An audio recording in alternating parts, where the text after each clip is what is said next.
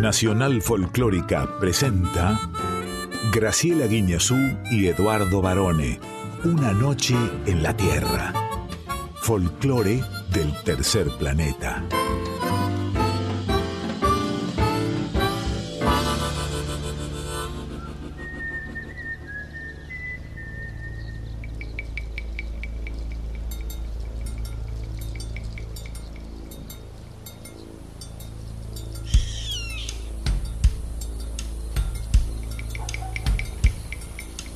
Medianoche. Y el aire vibra con los sonidos de un planeta que respira música. Y así comienza nuestro viaje. Sol de los arenales. Regada en sangre de un bravo saihueque. Grito que está volviendo en su desbocado otro pehuenche. El cielo la honda noche se oye del viento la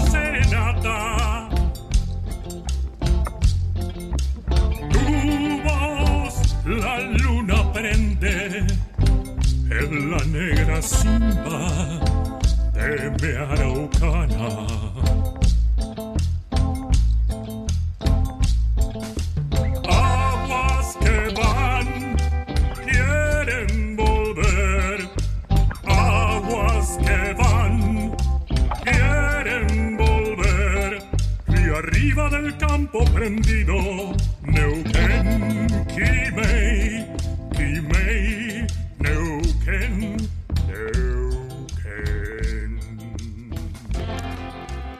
Buena medianoche, muy buena madrugada, tengan todas, tengan todos y por supuesto la emérita profesora Graciela Inés Guiñazú aquí a mi derecha como cada medianoche de lunes. Pero qué voz tan varonil ha traído hoy, estimadísimo Eduardo José Barone, el LIC. Sí, porque estoy haciendo un curso, ¿Un curso? un curso de vocalización con el hijo de Oscar Casco, que era Muy un bien. actor. Sí, sí, sí, sí, sí. Eh, en cualquier momento me largo yo a recitar los poemas en la voz. Pero como no, Mira lo que le digo ahora. Cucuruchito mío. y en cualquier momento yo me largo a contar tus chistes. Pero antes que nada, antes de comenzar este viaje con nuestra noche en la tierra aquí en la folclórica, varones, Sí. debemos saludar a nuestro compañero Diego Rosato, que ha cumplido años. Yo lo vi un poquito más grande ya, más aplomado, como más maduro, ¿eh? No más duro, más maduro. Sí, Sí, sí, sí, sí. la sabiduría se te nota. Y se le nota también en el papel picado en los hombros, si te lo puedes sacudir, Diego, por favor. ¿La pasaste bonito? Muy, dice. Dice que sí. Nosotros estamos contentos y me siento un poco más viejita porque tenemos 101 noches juntos. Sí, siempre estamos contentos nosotros. Sí. Esto es importantísimo, sobre todo en esta época del mundo, del planeta Tierra, donde hay como un cierto descontento, pero lo último que se pierde no es la esperanza, es la sonrisa, profesora. Pero por supuesto, vos sabés que yo cuando hago capacitaciones en comunicación, lo primero que digo es, aunque no tengas los dientes, suponete que no querés abrir la boca porque te falta uno, dos, tres. o- Como el mago sin dientes. Exactamente. Sí. Tenés todo el resto de la cara para sonreír. ¿Y por qué le vas a negar al mundo tu sonrisa? ¿Y por qué el mundo te la va a negar a vos? Sonríe y el mundo sonreirá contigo. Y la música sonríe con nosotros también, pero varones, saludamos a nuestra audiencia. Claro, en nuestra fiel audiencia que nos acompaña no solamente en cada noche, medianoche de, de lunes, sino a través de toda la semana en las redes sociales que las vamos a repasar ahora. Por supuesto, el Instagram, arroba una noche en la tierra FM 98.7. En el Facebook Una Noche en la Tierra. Estamos acompañados por una cohorte de amigos. Quique Pessoa en la presentación artística. Ana Cecilia Pujals y su columna exclusiva con X de México. En la preguntita Roja y Q. ¿Cómo dijo? Roja y Q. ¿Usted, usted quiere? ¿Usted eh, no será la, la sobrina de Arnaldo André? Nicolás García Jume, cómo amo a este actorazo. Nicolás García Jum. Ah, yo lo vi en, en El Tigre Verón hace unos años. Yo lo vi en todo lo que ha hecho aquí en la Argentina. Lo último fue en El Reino, que en la primera temporada muy bien, pero en la segunda no la vio. Tiene un papel extraordinario. Mire. En Luz, Cámara Acción, Juan Manuel Repeto, que es el director de la película Retratos de Eugenia. y en Yo Soy, te digo varón, este, este grupo a mí me encanta. ¿Por qué? Porque son muy innovadores, son Ah. de las nuevas voces del folclore, no solamente argentino, sino latinoamericano, y hoy recibimos a uno de sus músicos. Claro, es Lucas Trosman de Los Vuela Chiringa. Bueno, nos quedamos hasta las 2 de la madrugada aquí en Nacional Folclórica FM 98.7 y como siempre decimos, profe, la música hace sonreír al mundo. Entonces, ¿qué hacemos? Nos tomamos un vuelo ya único para irnos a Santa Fe y a Neuquén. Claro, mire qué lindo viajecito, ¿eh? Vamos a escuchar entonces un estreno. Aquí llegan los Palmae y el indio Lucio Rojas para hacer... Eterno amor.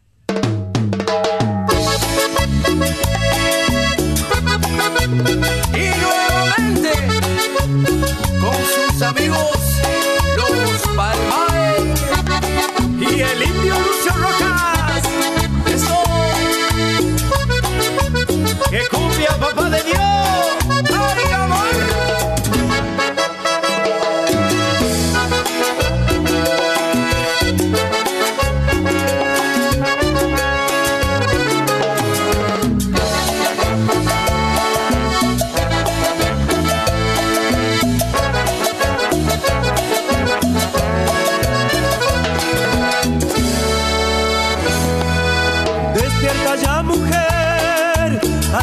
puedo ver la mirada de tu alma tan profunda.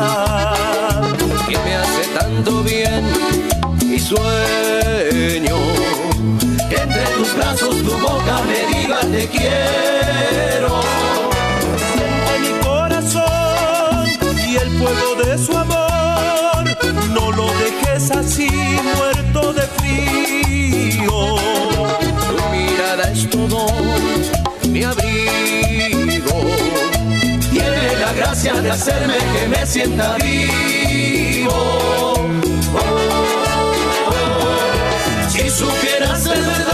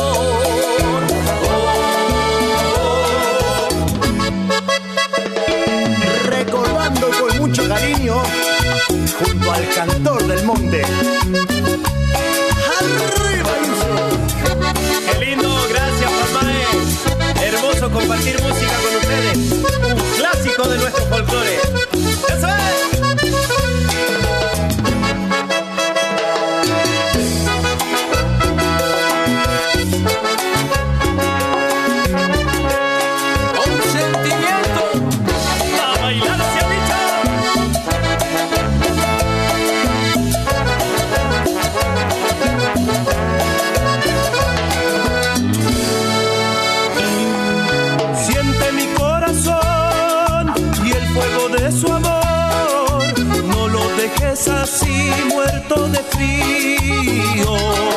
Tu mirada es todo mi abrigo. Tiene la gracia de hacerme que me sienta.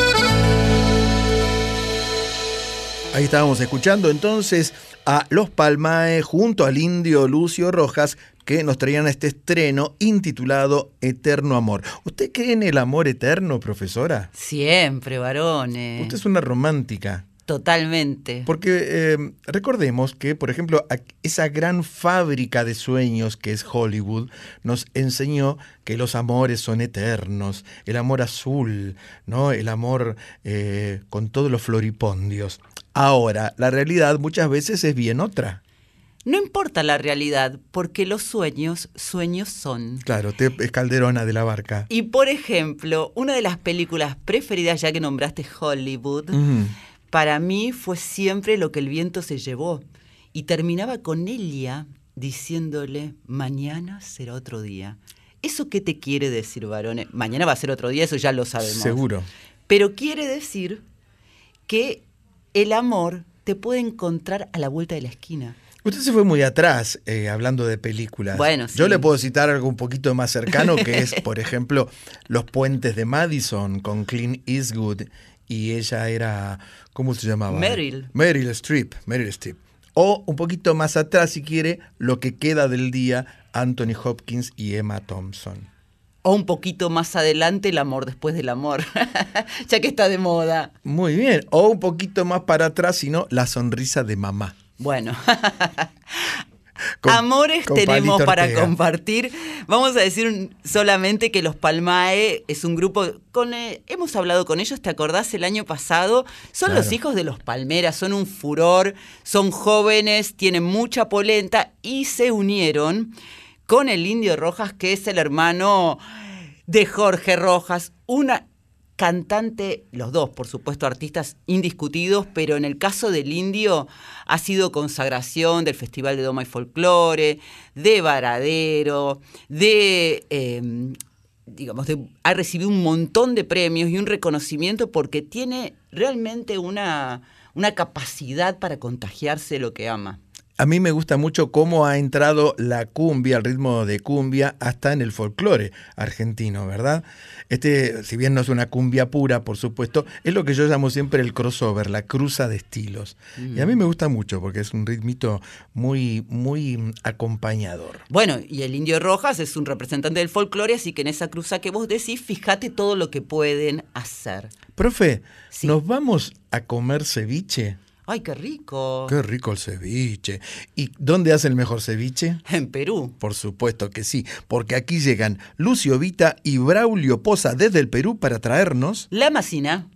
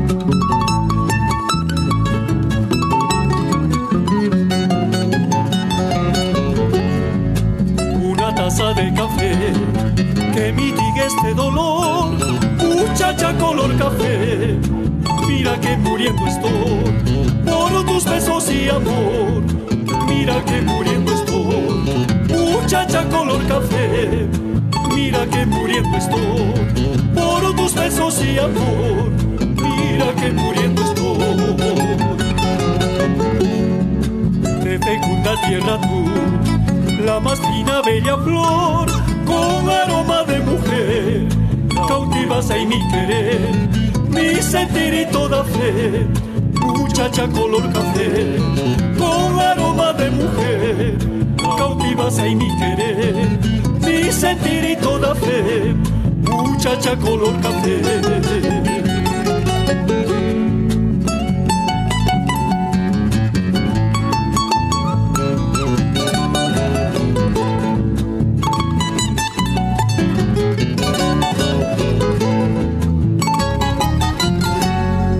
La masina de mi amor. He de sorber de tus labios el aroma de café. Nos vamos a la segunda.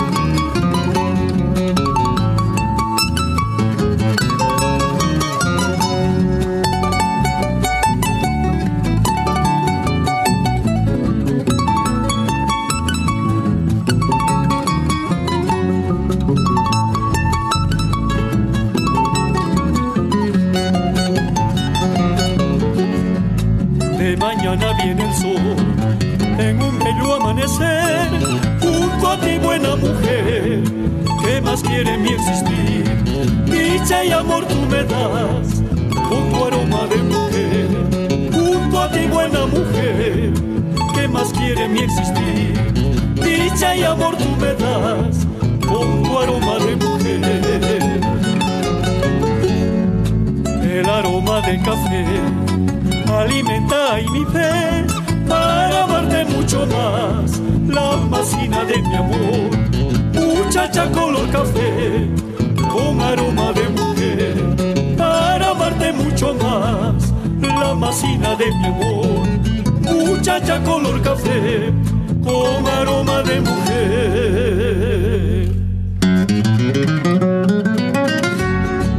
dulce aroma de café, la masina bella flor, cautivas a mi querer con tus besos de café. Dulce aroma de café, la masina bella flor, cautivas a mi querer con tu aroma de mujer.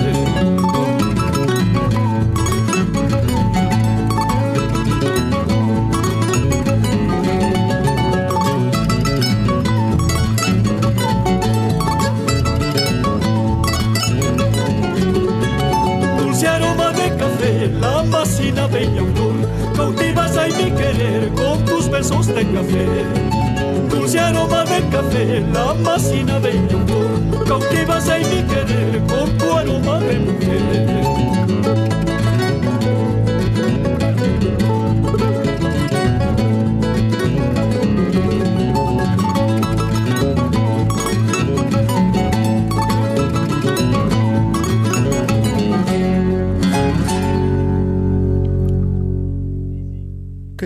Que suena eso. Me gusta mucho el arpa, todos esos instrumentos de cuerda, pero sobre todo el arpa, que es un instrumento que en los últimos tiempos fue como mm, rescatado de alguna manera, ¿no? Era un instrumento que se usaba mucho, sobre todo en los años 60, 50, 60. Había, yo recuerdo, discos enteros de arpa, solamente de arpa. Tiene su renovado esplendor. Claro. Porque hablando de amor, ahí te digo París ante ti, Sandro, pero eh, justamente la música andina lo que te propone es un acercamiento al corazón de sus sentimientos.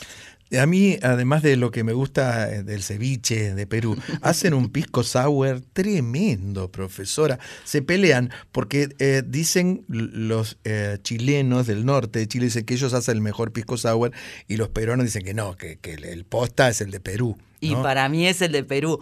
Lucio Vita Gutiérrez es uno de los mayores exponentes de la música cusqueña, nacido en la provincia de Chumbibicas. Ajá, Nos muestra, sí. sí, justamente a través de el charango su expresión musical. Sí, eh, ahí había una, había una mezcla, había arpa y charango, es verdad. Sí, y viste que Cusco, eh, yo te conté lo que me pasó una Hay vez. muchos perritos en Cusco. No, te conté, me sucedió una cosa. A mí me gusta ir a los mercados. Sí. De todos los lugares donde tengo la posibilidad de recorrer. Y yo estaba ahí muy entretenida en el mercado principal y se me acercan unas mujeres cusqueñas, Ajá. intuyo, pequeñas. ¿Se llamaban así? ¿Intuyo? No, intuyo, Ah, intuyo usted- yo. ah, bien, bien. Y eh, eran pequeñitas al lado mío, de Sí, altura. De, de estatura. Sí, sí, y se me abalanzan, Ajá. co- como si el mundo se les hubiera, no sé qué les pasaba, Sí. Mm, ¿Y no me querían saludar, qué querían? querían llevárselo ajeno. ¿En serio? Sí, pero yo La- no tenía nada ajeno, ni la, propio ni la ajeno. pungaron, profesora. No, no pudieron, porque no- de, de verdad que no te justo había salido con lo opuesto de la Mm. habitación del hotel. Y me la saqué así, chiqui, chiqui, chiqui, chiqui. Bueno, eso pasa en, cualquier parte del Por mundo. ¿eh? supuesto, pero comí riquísimo. Sí, Eh, algo que también está pasando en muchos lugares del Mm. mundo es que los barrios tradicionales de las ciudades están desapareciendo, por lo menos la fisonomía que uno venía conociendo de tantas décadas. La modernidad los ha transformado, ¿no? Están de moda los edificios, por supuesto. Hay grúas por todos lados construyendo. Mm. Entonces aquí nos lo van a contar los olimareños a través de... Adiós, mi barrio.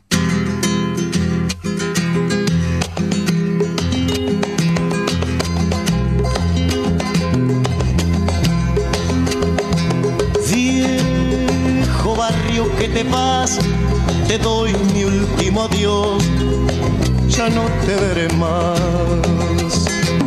Con tu negro murallón desaparecerá toda una tradición. Viejo barrio sur, Triste y sentimental. La te clava su puñal. en tus calles de ilusión fue donde se acunó el tango compadrón. Ya no está tu famosa muralla, cuyas sombras sirvieron mil veces de testigo a los guapos del haya que morían por un corazón. Y en las noches de lunas febriles, al compás rezongón de las olas, los muchachos con sus tamboriles ya no entonan su alegre canción.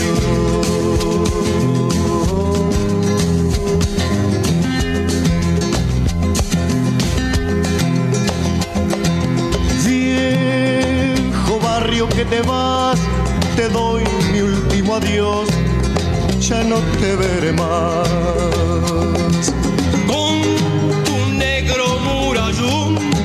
Desaparecerá toda una tradición. Viejo barrio sur, Triste y sentimental. La civilización te clava su puñal. en tus calles de ilusión fue se acunó el tango compadrón. El boliche ha cerrado sus puertas, ya no hay risa, ni luz, ni alegría. Y en las calles ruinosas, desiertas, sopla un viento de desolación. Piqueta fatal del progreso. Arrancó mil recuerdos queridos y parece que el mar en un rezo demostrará también su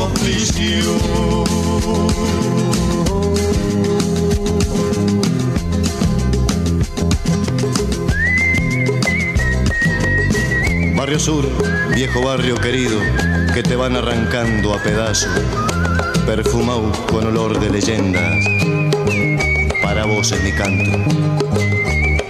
Para vos, barrio sur de mi vida, que me viste jugar de muchacho y guardás en tus calles estrechas mil recuerdos sagrados.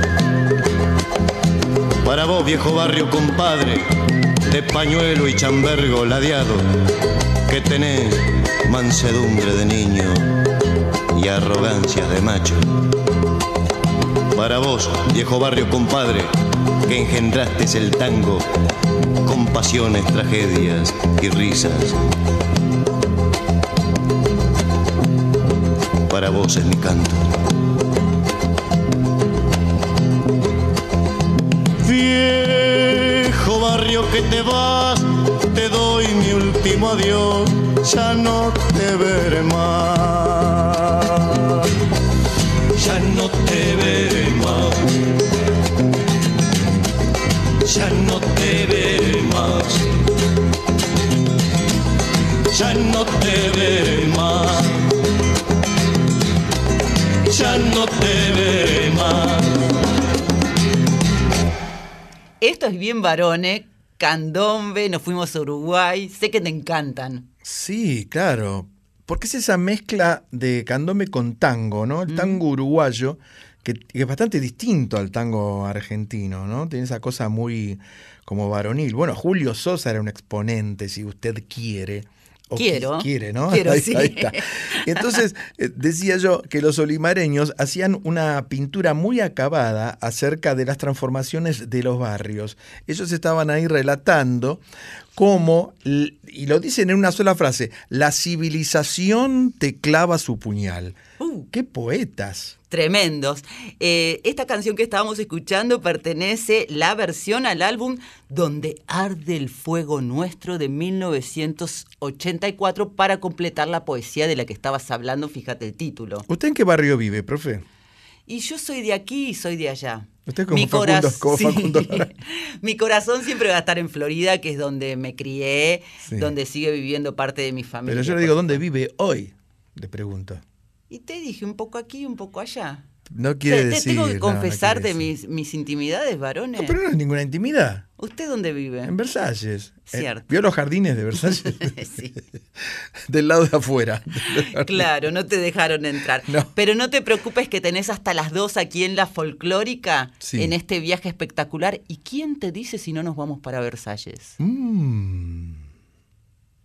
Neuquén, Quimei, Quimei, Neuquén, Neuquén.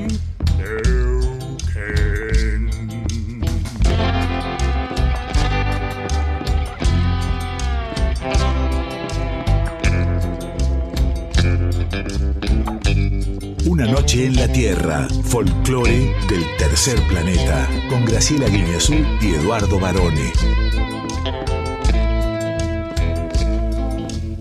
Profesor, profesor.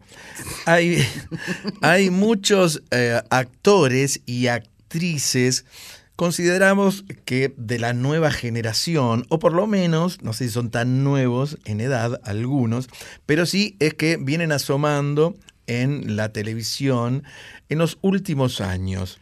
Pensé que se asomaba ahora acá. No, no, lo que se asoma acá eh, dentro de unas horas va a ser Febo, ahora todavía es de noche.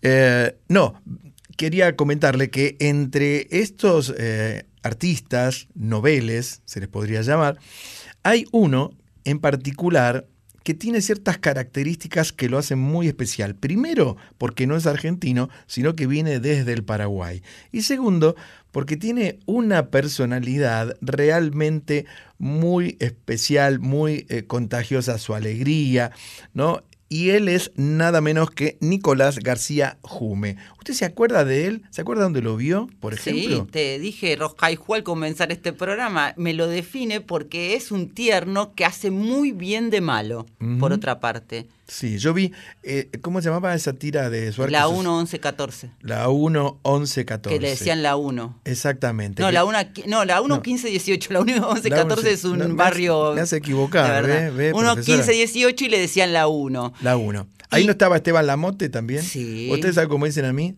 Eduardo Lomote. Mire qué lomo que tengo. Sí, yo la veía. Me tenía un poco Sí. trastornada los cambios de horario que tenía esa telenovela. Sí. Pero ahí. Bueno, espere, espere, porque yo tengo muchos chimentos esta noche. Espera que te quiero decir Van a cambiar el horario de eh, Argentina, Tierra de Amor y Venganza. Ya lo cambiaron. Otra vez lo van a cambiar. ¿A qué hora? Va a ir hasta las, como hasta las 12 de la noche. Y sí, si empieza a las 23, varones. Y bueno, pero antes no estaba en ese horario. Bueno, pero ya lo cambiaron, te dije. Bueno, pero usted sabe, porque usted es periodista. Yo, a mí me lo dijo Doña Rosa, que lado, al lado de casa. Te iba a decir que Nico García Jiménez en la 1 hacía un papel entre adorable y después no, detestable, era violento, muy violento. Sí. Pero ahí ya que hablábamos del amor eterno, tanto en la vida real como Sí. en la ficción conoció el amor y es nuestro protagonista invitado a dónde, varones. Ah, la preguntita, LAN me salió. la preguntita A, que es el espacio donde nosotros le hacemos algún reportaje a figuras destacadas. Nico, eh, por lo menos aquí en, en Argentina, en Buenos Aires, este es uno de, de tus primeros protagónicos, ¿no? Es el primer, creo que es el primer, es el primer protagónico a nivel. Creo que sí, eh, eh, es como que la historia eh, atraviesa, si bien hay otros personajes súper interesantes y súper principales en, en la serie, es como la, la historia va contada a través del personaje, de mi personaje que se llama Criminal Mambo 78. ¿Y significa alguna especie de, de carga o de mayor compromiso tener un protagónico? Y vos sabés que no sé si en el no sé si en el audiovisual, ¿verdad? Hay un hay una carga o una responsabilidad, porque al final nuestro trabajo terminó, ¿viste? Cuando nosotros grabamos todo, nuestro trabajo termina y ya la presión ahí en, rodaje en sí, siento que no se siente si es que sos un protagónico, si sos un, villano, si sos un personaje muy importante, ¿verdad? En el teatro pasa otra cosa, cuando la obra pasa por vos, tenés una responsabilidad de que funcione y de que se termine la obra, ¿verdad? Porque si no, eh, es tragedia. Y creo que responsabilidad sí, ¿no? Excitación sí. eh, y contento con todo lo que se está. Con todo lo- con- ya, vi, un- ya vi tres capítulos. eh, me gusta mucho cómo va quedando, lo que va quedando y ya estoy contento con el, con el resultado. Eh, tuve otros, otro- otros proyectos, eh, no protagónicos, es solo protagónicos, sino que algo más coral, pero creo que sí, es, es lo primero que hago que eh, la historia está, está guiada por mi personaje. Y hablando de personajes, un personaje que seguramente tuvo mucho que ver en tu carrera, por lo menos en Argentina, es Julio Chávez, ¿no? Sí, sí, sí, sí, claro. Julio fue mi profesor, eh, fue uno de mis entrenadores, a los que más le quise, a los que más me costó entrar a su escuela. Eh, y tenerle de maestro a Julio y tenerle después de compañero. Yo hice dos temporadas de una serie que se llamó El Tigre Verón, donde después me encuentro con él como compañero y tenerle a él en esos dos lugares como maestro y como compañero, la verdad que fue genial. Fue, fue lindo conocer esa, esa parte Géminis de Julio. Eh, vos sabés seguramente que en Argentina el, el gran actor paraguayo históricamente fue Arnaldo André. Vos vendrías a hacer ahora segundo. Vos hiciste telenovelas también. Sí, sí, sí, hice telenovelas. Obvio, no, no. Yo estoy muy lejos de, alcanzar la historia de Arnaldo. Arnaldo es un gran actor, un gran artista. Es, tiene no sé cuántas novelas, cuántos capítulos. eh, fue ícono mucho tiempo acá. Eh, es una persona que admiro mucho. eh, no estoy ni cerca, creo, de- Tampoco creo que sea un, en todo lo que es artístico tampoco creo que haya como que comparaciones o algo, o algo que alcanzar o triunfos que lograr, pero sí o sí fue un, un- una guía y alguien muy influyente o alguien muy inspirador en, en mi carrera. ¿Y vos no tenés ningún problema en hacer telenovela o cine o teatro, comicidad, drama? Yo no tengo, yo soy actor y trabajo eh, de actor en todos los proyectos que me seduzcan, ¿verdad? Me puede seducir eh, eh, un cortometraje, una película para Hollywood, una película para Bollywood, un cine independiente, teatro off, teatro comercial, qué sé yo. eh, mm, no, no tengo como marcado algo de lo que no me gusta, lo que me gusta, sino que cada proyecto siento que es distinto y, y si, si me seduce el, el proyecto, me tiro de cabeza. Qué bien que estuviste, varones, porque es verdad, este, esta nueva serie que se estrenó la semana pasada es su primer protagónico. Gamer se llama y narra las peripecias de un grupo de chicos, de adolescentes, que eh, ellos son, por supuesto, gamers en los esports. ¿Ustedes saben lo que son los esports, profesora? Me estás hablando en mandarín. Son los deportes electrónicos. Se juegan online, en línea, ¿eh? y, y generalmente son unos juegos que como de guerra y esto. Ahora, es- están tan profesionalizados estos juegos o este deporte que eh, hay una licenciatura en una de las famosas, de las más famosas universidades privadas de acá de Argentina, para eh, recibirse como e-gamer. ¿Puede creerlo usted? ¿Vio? Muy Entonces, bien. esto se, se juega por equipos. Eh, Nico García Jume en la serie Gamer, que se transmite a través de la plataforma Flow, eh, hace el papel de un viejo jugador de jueguitos en su época. Él iba a los ciber, ¿se acuerda de los ciber? Mm. No te, pe- te pedía, antes de los fichines, antes de los fichines. Usted iba al locutorio y te- tenía el ciber también ahí y pedía y le daban una computadora. Y se ponía a jugar en línea con otros jugadores que estaban en otras partes. No lo hice en mi vida eso que estás contando. Bueno, no, usted no, porque usted eh, va por otro lado lo suyo. Va por otro lado, sí. Bueno, entonces, eh, ayudando a su sobrinito, que es un gamer actual, eh, el personaje de, de Nico García, se topa, se topa con este equipo de adolescentes que se deslumbran por sus habilidades, porque eres un viejo jugador. Entonces lo quieren incorporar al equipo sin conocerlo. Claro, cuando lo conocen, ellos tienen 17, 20 años y él tiene como 45. Cuando lo conocen, es muy graciosa. La serie, yo vi los dos primeros capítulos, realmente muy entretenida. Y a mí me gustó mucho todo lo que nos contó y además me gusta esa pasión que tiene por lo que hace y que se le nota en cada papel que interpreta porque se tira de cabeza y lo vamos a seguir escuchando en la preguntita. Claro. ¿Es verdad que vos fuiste skater? ¿Eso es así o...? Es así. ¿Sí? Sí, señor. Cuando era pendejo, cuando tenía hasta los 14 años, anduve mucho en skate. Eh, anduve en Paraguay, estuve en Mina Corrientes, me acuerdo, me iba ahí a Formosa, que le teníamos enfrente. Eh, o nos pegamos, nos, nos subíamos a un bondi y nos íbamos hasta Foz de Iguazú, que había un skatepark de, de, de cemento viejo. Y hasta los 14 le di duro al skate. Sí, sí, después muchas lesiones. ¿viste? Es un deporte, es un hermoso deporte el skate, porque es un de- deporte de expresión. ¿viste? No hay, no, no lo haces ni bien ni mal. Es extremo. Es extremo, pero bueno, también, viste, tiene como tu propio sello, viste, tu propio estilo, tu propio, tu, tu propia forma de andar, ¿no? Hay un- una forma de hacerlo bien o mal. Y creo que eso me gustaba mucho el skate, pero bueno, después ya no soporté más. Es bastante, es un deporte muy arriesgado y como todo deporte tenés que estar de- muy bien físicamente para, para avanzar. ¿Cocinás? Sí, cocino, cocino. ¿Cocina Cocino muy bien. paraguaya? Cocino comida paraguaya, como cocino comida argentina. Eh, cocino ba- bastante, me gusta mucho cocinar. Es, un- es una terapia, es mi terapia alternativa. Por ejemplo, ¿qué cocinas? Cocino toda clase de pastas. Puedo cocinar pastas sin harinas, carnes, eh, paellas, mariscos. Hago muy ¿Sopa- buen ceviche. paraguaya? Sopa paraguaya, chipaguazú, oriborí, sollo, sollo con tortilla. Eh, lo único que no estoy todavía, en lo que todavía no, no incursioné es en lo dulce. La repostería no lo tuyo. No, no me sale. ¿Y, y tenés alguna especie de, de hobby o actividad que te saque de lo teatral para limpiar un poco? Eh, ando en skate todavía, pero en un ¿Sí? penny, sí, en un penny. En un chiquito, en uno chiquito de así de paseo de fachita, ¿viste? No en un, no en un skate de. No, no de vas a un trucos. skatepark. No, no en un skate en pedo. Ni paso enfrente porque me va a agarrar ganas y me voy a romper todo. Eh,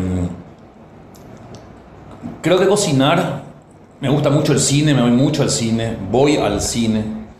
Cuando se cerró el Bama fue una- uno de mis días más depresivos y, uno- y sentí que se me murió alguien acá en, en Buenos Aires, vivía, era mi, mi cine preferido, al cual le tengo mucho cariño porque también fue el único que se animó a estrenar una película paraguaya que se llama Siete Cajas, que es Ah. la que nosotros eh, nos pusimos en el mapa. Te iba a preguntar ahora por Siete Cajas, porque acá produjo realmente una, una conmoción, una movida, porque hacía mucho que no se veía un cine paraguayo de tanta calidad. No, creo que creo que nunca se vio una película paraguaya tan mainstream como, como Siete Cajas en el mundo, ¿verdad? Si bien nosotros teníamos cineastas o tenemos cineastas de la talla de Paz Encina, Martín Martinez, ¿verdad? Que entraron a Cannes, a Berlín. Siete Cajas fue la primera película, fue una película que en primer lugar rompió todo en taquilla en Paraguay. Es la película más taquillera de la historia del cine Paraguay, pero no hay ni uno, ni, ni Titanic metió más que nosotros. Y después, eh, acá es la segunda película latina más vista en la Argentina. Y estuvo en dos salas. porque ninguna distribuidora quería comprar porque era una película paraguaya. Entonces el único que se animó a decir yo la pongo en mi cine fue el dueño del Bama. Entonces estuvo en el Bama nueve meses. O sea, Siete Cajas mete 70.000 personas acá en Argentina en dos salas. Entonces lo que generó y lo que me genera esa sala, ahora está cerrada, ya no existe, eh, era un profundo amor. Y iba mucho al Bama a ver cine independiente. eh, es una actividad que me gusta mucho.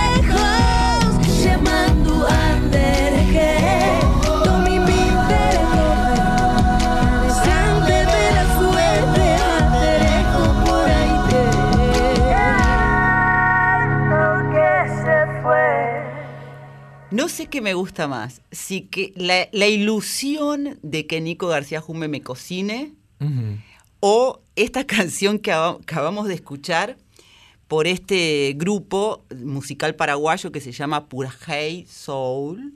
Sí, pura High Soul. Son dos chicos muy jóvenes, una pareja de chicos muy Sí. jóvenes. Muy lindo lo que hacen, ¿vio? Muy. eh, la canción se llama Desapego, pero muy bonita realmente y muy tierna. Y, ¿Y qué me dice de las habilidades culinarias de Nico García Jume? Mira, si yo lo admiraba y ya estaba en mi lista, en mi top 5, con viéndolo actuar, que después si querés te cuento en cuántos lugares lo vi, cuando describió sus, eh, que además es su terapia alternativa, dijo, ¿no? Las pastas, las carnes, o en la paella te paso, El ceviche, que estábamos hablando antes de eso. La sopa paraguaya, que hablábamos el otro día, que es como una tortilla, la- Sí. la- digamos, la consistencia. ¿Qué, la- lleva, qué lleva la sopa paraguaya? Bueno, no le preguntaste a García Jume, me vas a preguntar a mí. Pero si usted sabe cocinar también. Yo le voy a enseñar, eh, no- o sea, te podría explicar cómo es, pero ¿Qué tiene? ¿Qué lleva? lleva harina de maíz ¿O de mandioca? O de mandioca, lo que vos consigues. Sí, Consigues, sí, consigues. lo que tú consigues. Lo que tú consigues, Sí. me salió así, porque es una especie de bizcochuelo salado. ¿Cebolla? Sí, sí, lleva cebolla. Sí, lleva.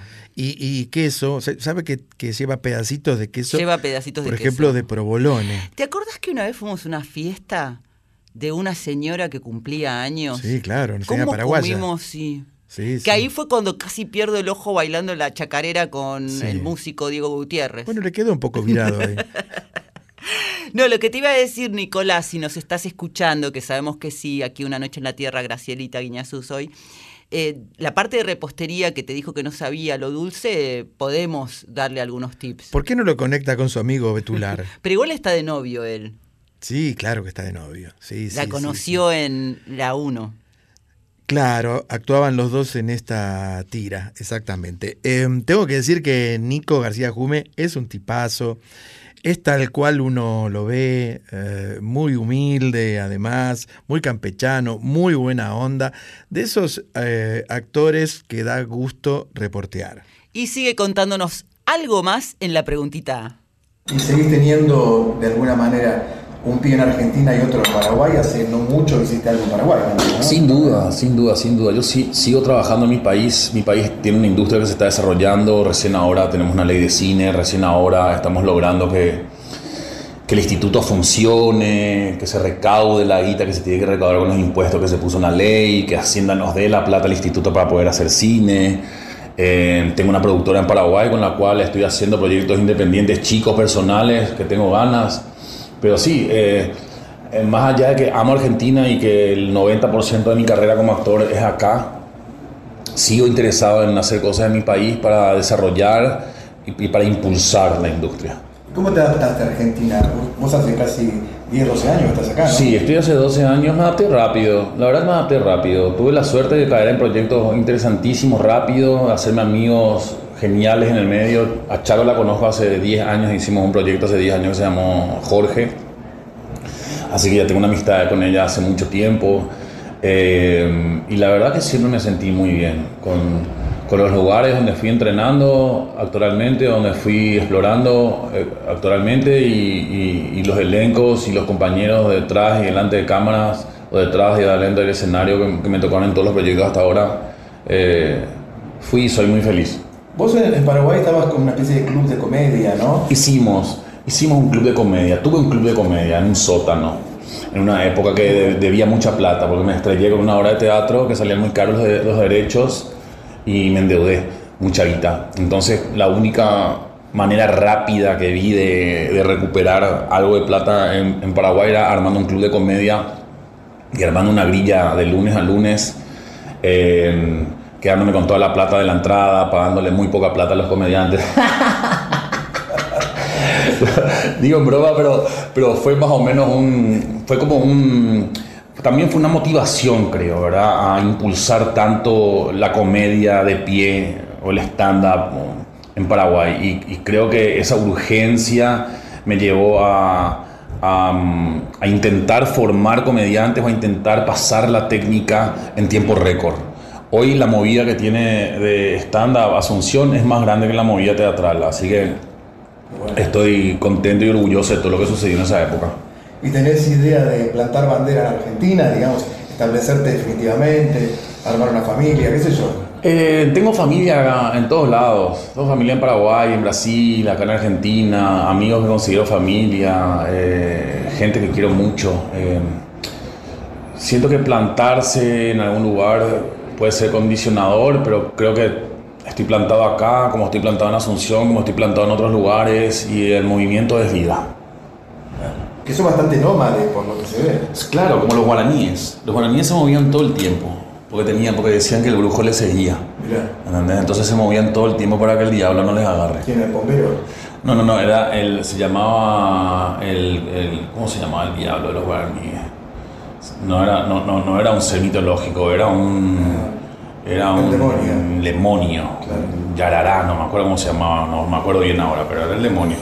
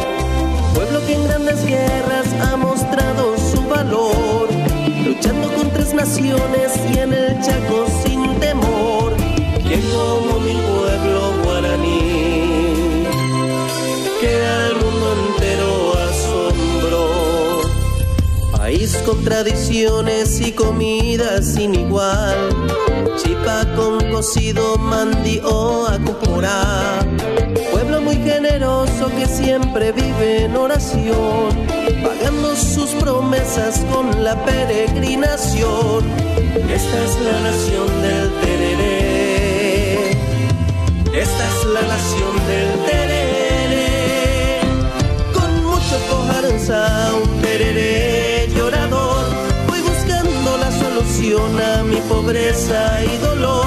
Trabajando, trabajando, cada día ambarete. Trabajando, trabajando en la nación del tereré.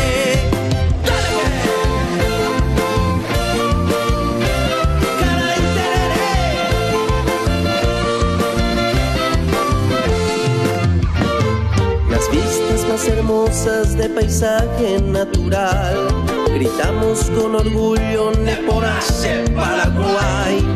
Pueblo muy generoso que siempre vive en oración. Pagando sus promesas con la peregrinación. Esta es la nación del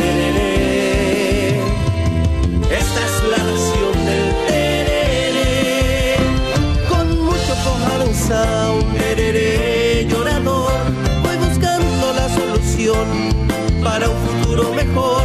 Trabajando, trabajando, cada día amparete. Trabajando, trabajando en la nación del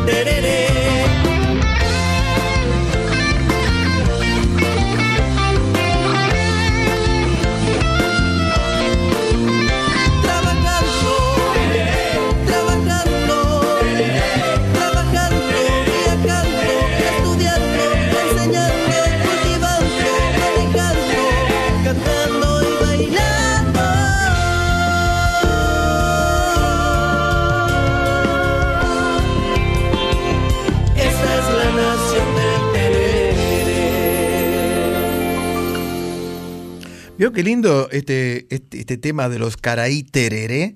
Se llama. La Nación del Tereré. Por supuesto, alabanzas a esa bebida tan autóctona de los hermanos paraguayos. Que también hay que hacerla bien y se puso de moda entre los chicos jóvenes ahora, ¿sabes? Aquí mire. en nuestro país. ¿Se acuerda de Margarito Tereré? Sí. ¿No? Era un yacaré.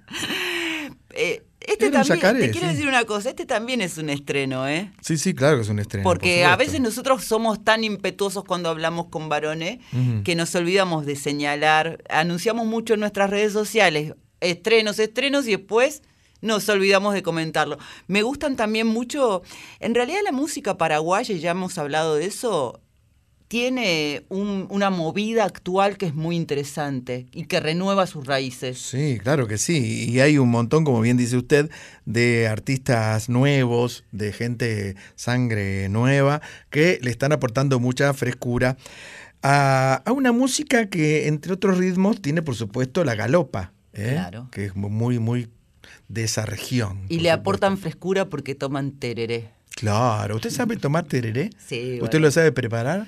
Mm, esa te la voy a deber. Yo conozco gente que lo prepara con medio pomelo, Mm. un buen pomelo grandote, ¿no? Lo vacían no del todo, ¿eh? Le ponen la hierba y va eh, la bombilla y un cubito de hielo arriba de todo, ¿eh? Sí, eso es fundamental. Claro. Le agradecemos a Nicolás y recomendamos, por si no la viste, siete cajas. Siete cajas, yo no la vi.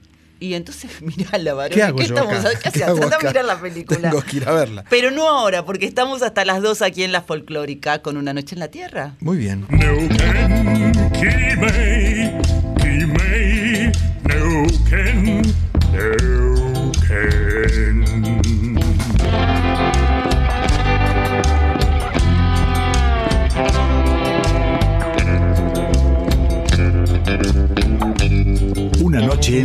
Tierra, folclore del tercer planeta, con Graciela Guineazú y Eduardo Barone. Profe, me quedé pensando, eh, esto de las de siete cajas de la película paraguaya, que usted se asombra porque yo no la vi, una película que recaudó, como decía Nicolás García Jume, eh, mucho más que Titanic en Paraguay, por ejemplo. Yo no vi siete cajas, pero vi como 60 cajas la última vez que me separé.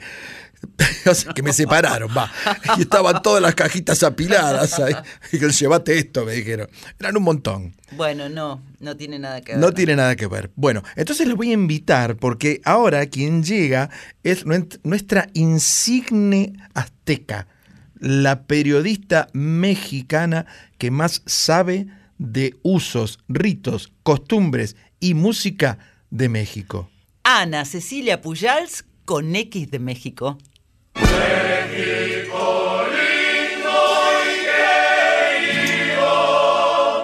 Hola, hola mis desvelados amigos de una noche en la Tierra, ¿cómo están? Hola Edu, hola Graciela.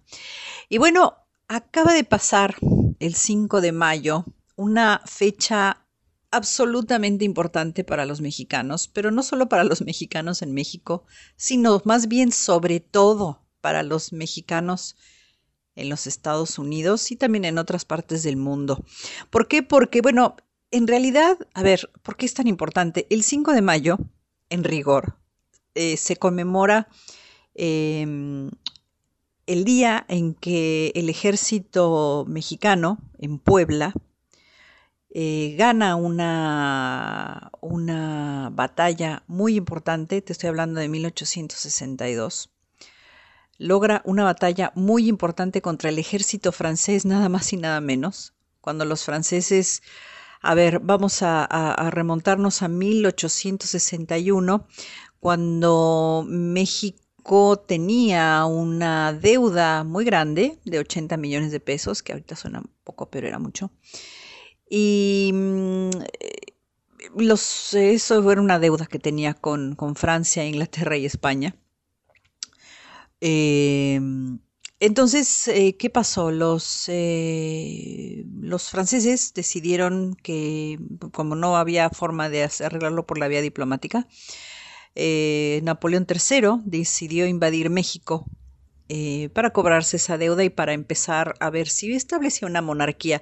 Lo hablamos en el programa pasado, que al, que al final, después de todo esto, lo logró, pero antes eh, sucedió que justamente envió al ejército francés a México, desembarcan en Veracruz, se van hacia el centro de la República y llegan a Puebla.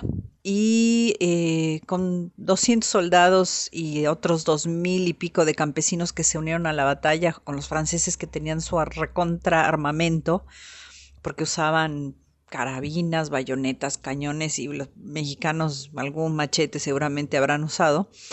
Al final derrotaron al ejército francés, con lo cual eh, no, a ver, eh, fue como una primera batalla ganada, pero bueno, después eh, finalmente el, imperio se estableció, ya lo hablamos la vez pasada.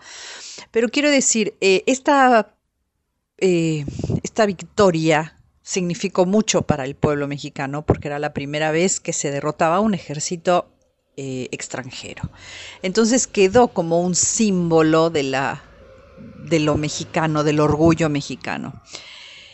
Eh, como esta victoria impidió que el ejército francés llegara a los Estados Unidos, había como un agradecimiento al pueblo mexicano y ahí empezó a involucrarse el- el- los, sobre todo los, eh, los habitantes del sur de Estados Unidos, que ya incluso empezaba a haber mucha migración.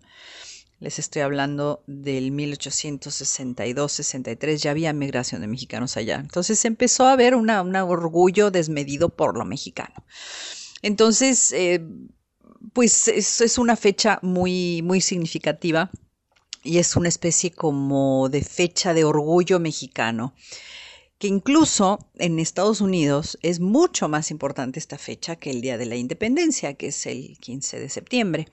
Entonces el 5 de mayo quedó definitivamente instalado sobre todo en las comunidades del sur de Texas, de California, de Arizona, de Nuevo México. Y desde entonces hay celebraciones en, en las comunidades mexicanas que obviamente son muy numerosas.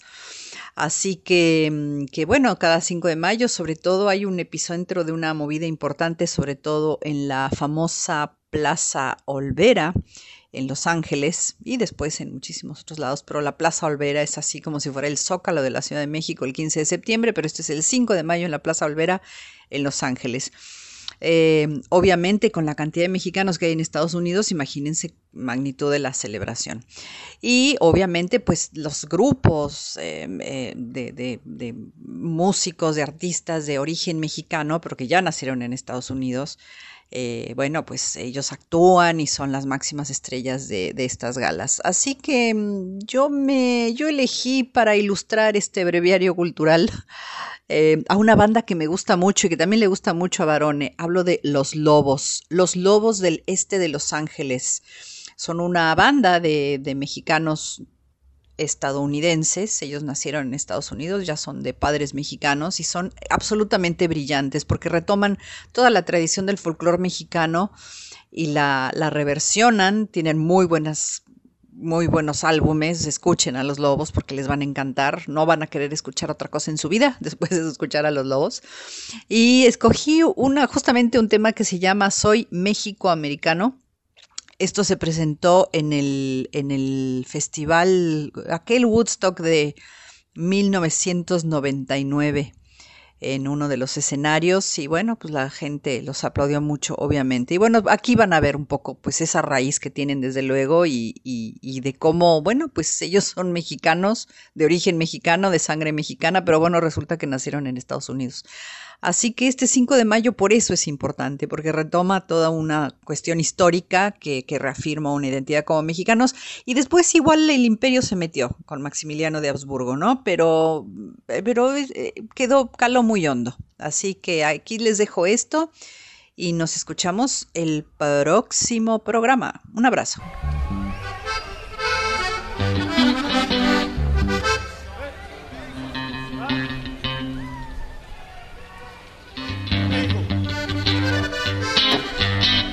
Los Latino Brothers.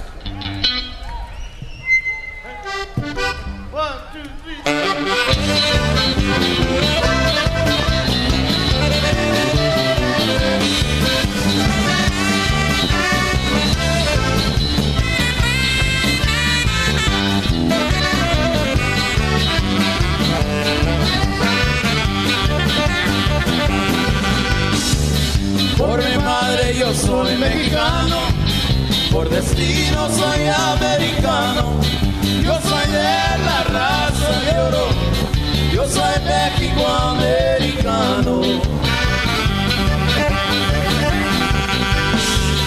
Yo te comprendo el inglés, también te hablo en castellano. Yo soy de la raza noble,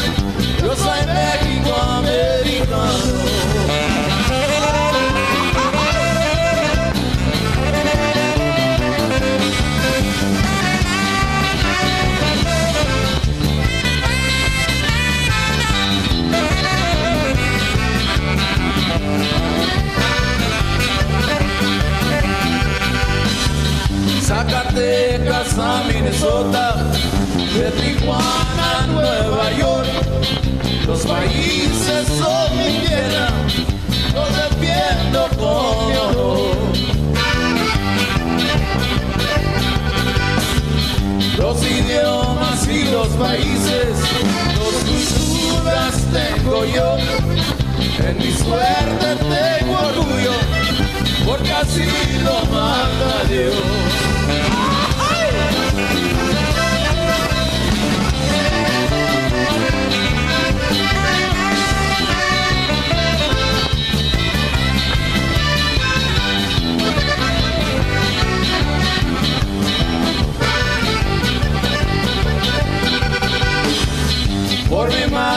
Soy mexicano, por destino soy americano.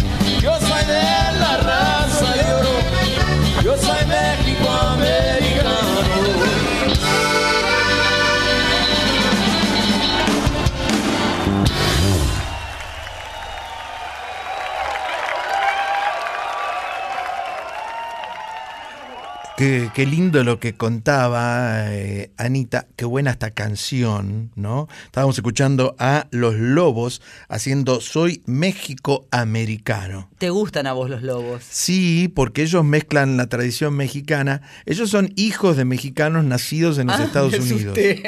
¿Perdón? Dijiste hijo de. No, son, son hijos de mexicanos que nacieron, eh, que se los conoce, eh, hay un apodo como denigratorio, muy feo, a los mexicanos que, que van a trabajar a Estados Unidos se los conoce como espaldas mojadas. ¿eh? Mm.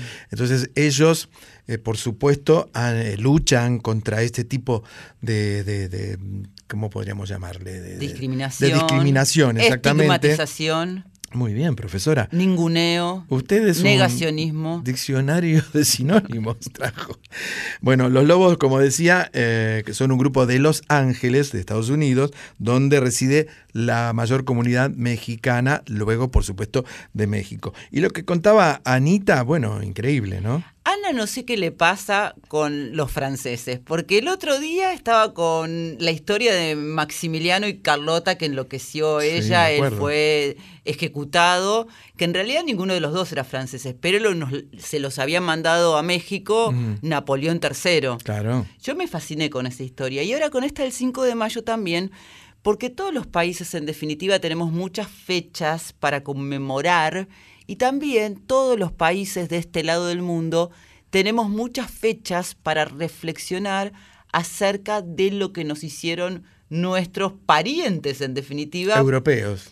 porque todos somos, o la gran mayoría, tenemos algún pariente eh, europeo, inmigrante. Bueno, mi abuelo era español, por ejemplo. ¿Sabe dónde se ve reflejado esto de manera lateral, por supuesto, y bastante eh, ficticia y graciosa? ¿Dónde se ve reflejado de manera bla, bla, bla, bla que dijiste, varones? En los capítulos del zorro. ¿Eh? Ah. En los capítulos del zorro uno puede ver, ¿se acuerda de Sargento García, Sí. Capitán Monasterio, todo eso? Bueno, ellos eran por supuesto de la corona española, Mm. ¿eh? que le habían disputado el territorio a los franceses. Esto se ve ahí bastante. ¿eh? Y te quiero decir, si vos no lo viste o si lo querés volver a ver, no solamente están los mediodías de Canal 13, sino que hay en uno de los canales de ahora, viste, de las plataformas, no me acuerdo ahora cuál Mm. es, están todos juntos los capítulos. Es que ya dieron tantas veces el zorro que hasta Bernardo habla ahora. Canta, habla, ya no sabe qué hacer. Ay, como habla esta cantante que es maravillosa, para eso nos vamos para Chile. Sí. Carmencita Valdés. Qué bien. Eh, a mí me gusta muchísimo la música chilena también. En este caso, digamos, el género más tradicional es la cueca, por supuesto, pero no es el único. Entonces, realmente, como usted bien dijo, llega Carmencita, Carmencita, Carmencita, me sé como Carmencita, porque así decimos en casa, Carmencita, Carmencita Valdés. Yo me acuerdo de un famoso boxeador, pare, pare de reírse, uno que peleó contra Monzón, que se llamaba Valdés. ¿eh? Monzón Sí. defendió su corona eh, con mantequilla Nápoles, y otro era Valdés, me acuerdo. ¿eh? Bueno, llega Carmencita Valdés para ser Perdón. profesora, profesora, profesora. Mire, está bien repartir sonrisas, pero no carcajadas, por favor. Si pudiera ser tu amor, dice Carmencita Valdés y decimos nosotros.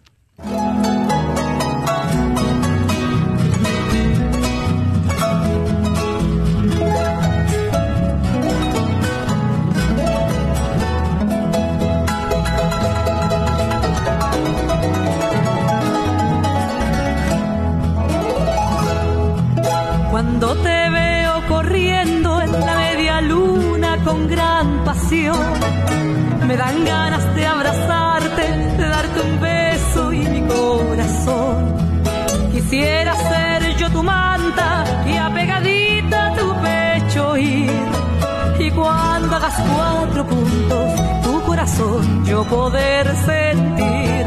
Y cuando hagas cuatro puntos, tu corazón yo poder sentir. Ay, ay, ay, si yo pudiera, si pudiera ser tu amor. Ay, ay, ay, yo te daría enterito el corazón, mi corazón, mi alma también. Ay, si tú fueras mi querer, corazón, mi alma también. Ay, si tú fueras mi querer.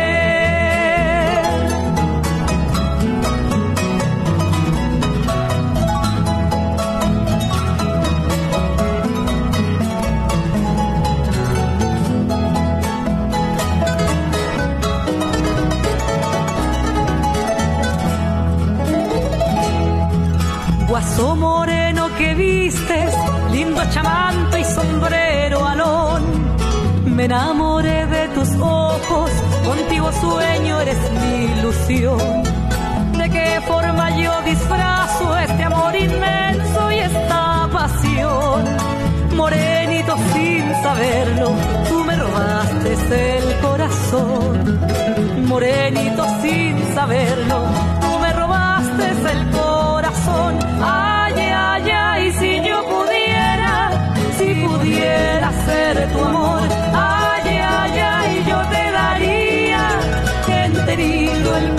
Corazón, mi corazón, mi alma también. Ay, si tú fueras mi querer, mi corazón, mi alma también. Ay, si tú fueras mi querer.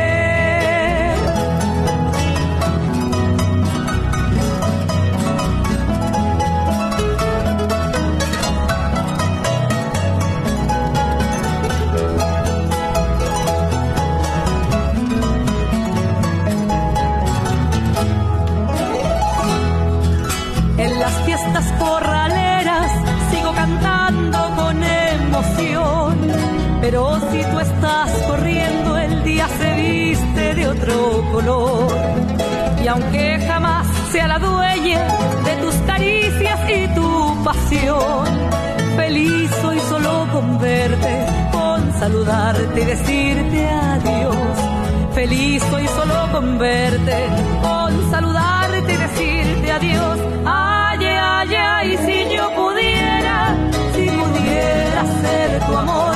Ay, ay, ay, yo te daría enterito el corazón, mi corazón, mi alma también. Ay, si tú fueras mi querer, mi corazón, mi alma también. Ay, si tú fueras mi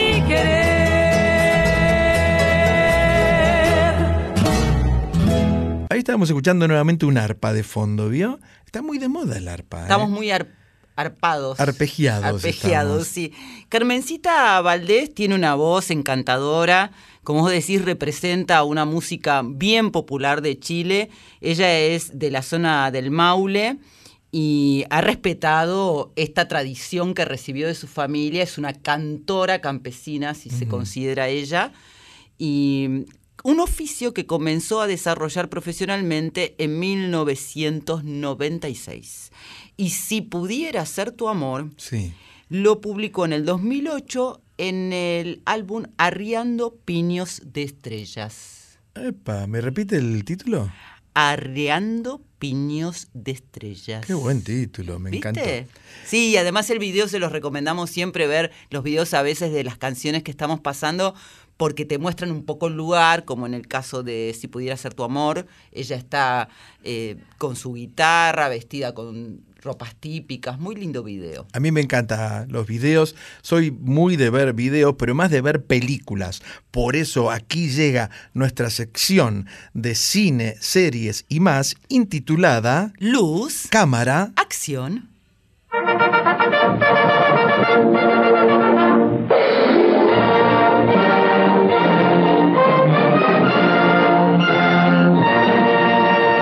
Sucesos argentinos. Esta madrugada fue inaugurado el cumpleaños de Diego Rosato.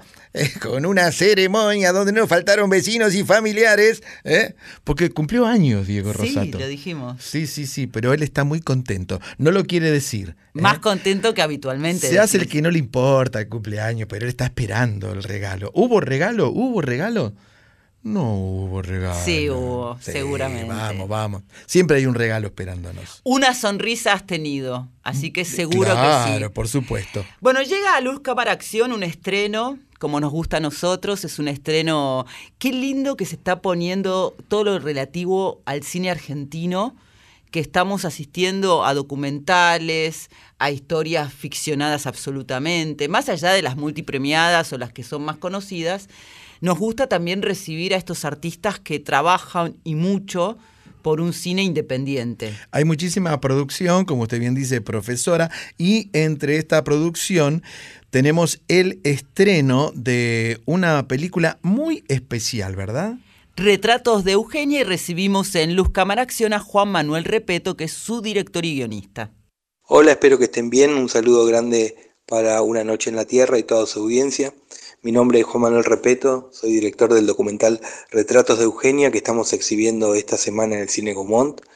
Retratos de Eugenia es un documental sobre la artista visual Eugenia Beckeris, quien en sus dibujos trabaja el tema de la memoria a partir de dos hechos trágicos de nuestra historia. Por un lado el holocausto y por el otro lado la última dictadura cívico-militar de la Argentina. Además, nuestro documental es un registro íntimo de los vínculos familiares. Eh, esta familia fue atravesada por el holocausto y aún después de dos o tres generaciones de sobrevivientes siguen sintiendo ese impacto en los vínculos.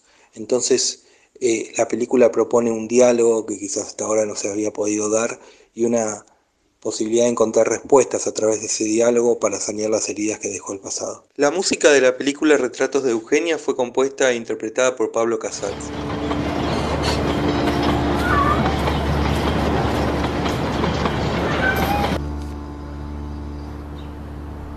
Beckeris Samuelis. Qué misterio, ¿no? Lo que yo sé es que él trabajó en la Paramount como gerente representante en, la- en Latinoamérica y también después en United Artists. Mire, señora, lo que tiene que hacer, me parece usted, es anotar lo imposible.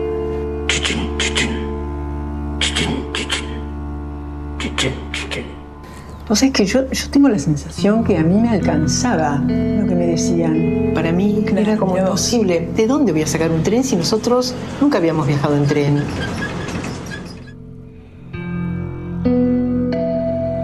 Cuando dibujé durante seis años a los sobrevivientes, siempre eh, me recuerdo haber dicho el mejor dibujo para ellos. Me llama la atención que vas a volver a indagar sobre un pasado traumático y con un misterio novelesco, digamos, ¿no? Es un misterio novelesco. Para mí es como estar viviendo en un, en un sueño realmente, ¿no? Creo que tuve un brote. Tuve un brote porque agarré ese dibujo hermoso y le hice mierda. No sé por qué lo Y rompí bueno, y ¿Qué va a hacer? Vos tenés derecho a hacer lo que quieras con tus dibujos.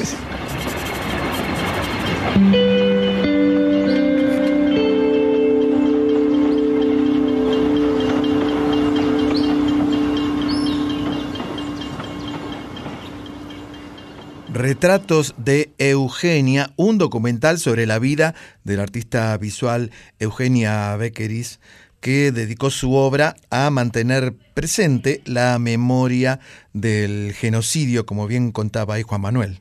Es sumamente interesante también escucharlo a Juan Manuel y a través del tráiler uno puede darse una idea hacia dónde él fue, qué lo conmovió de esta historia que, entre otras cosas, muestra cómo esta artista aborda desde el holocausto judío hasta la dictadura cívico-militar que sufrió nuestro país. Beckery fue dibujante en los juicios de lesa humanidad entre 2010 y 2022, además de contar con un desarrollo artístico muy amplio, ¿no? Sí, así es. Eh, Repeto, además, dirigió largometrajes, ¿eh? por ejemplo, Fausto en 2016, El panelista en 2019 y Otra condena en el 2022, con este último, ganó el Festival Internacional de Derechos Humanos eh, Norma Azores de Portugal. Y como nosotros proponemos el folclore del tercer planeta, le preguntamos a Juan Manuel acerca de la música de esta película y también acerca de la música que a él le gusta. A ver. Pablo hizo un gran aporte a la banda sonora de la película, eh, pero además participó de un diálogo íntimo familiar que propone el documental, porque Pablo también es sobrino de Eugenia. Así que los invitamos a conocer su música a través de nuestra película. Para musicalizar este programa quisiera proponerles escuchar otro tema que se llama ¿Por qué no lloras un poco? y es de Gabo Ferro. Yo pensé mucho y escuché mucho este tema desde que comencé a escribir la película, desde que empezamos a reunirnos con Eugenia, porque este tema habla sobre la memoria, sobre la necesidad de hablar de cosas que no se han dicho aún y es, lo hace en un tono que a mí siempre me transmitió mucha emoción. Eh, Gabo falleció y me parece que es una pérdida enorme y me hubiera encantado compartir la película con él. Así que bueno, lo escuchamos y espero que les guste.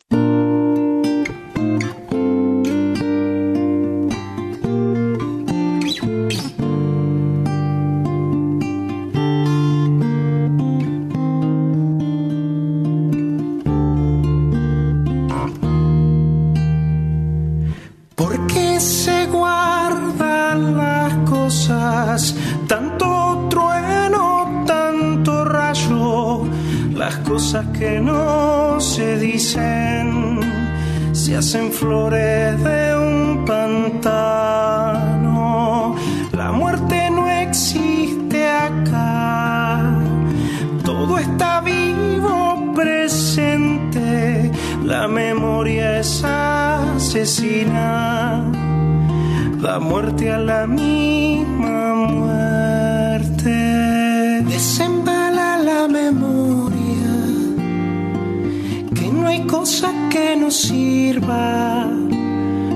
a servir lo amarrado y lo que anda la deriva. ¿Por qué no lloras un poco? Vos que vas bailando tanto, llora bien, abrí los ojos y después seguí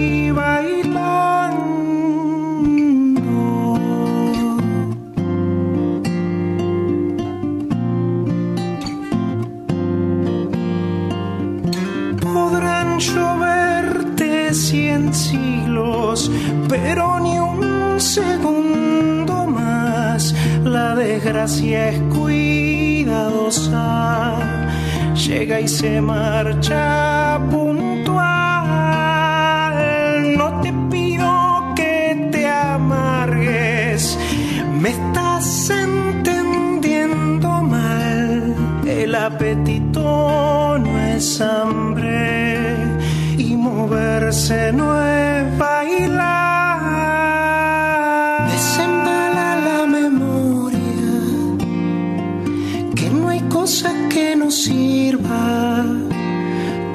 servir lo amarrado y lo que anda a la deriva. ¿Por qué no lloras un poco? Vos que vas bailando tanto, llora bien, abrí los ojos y después seguí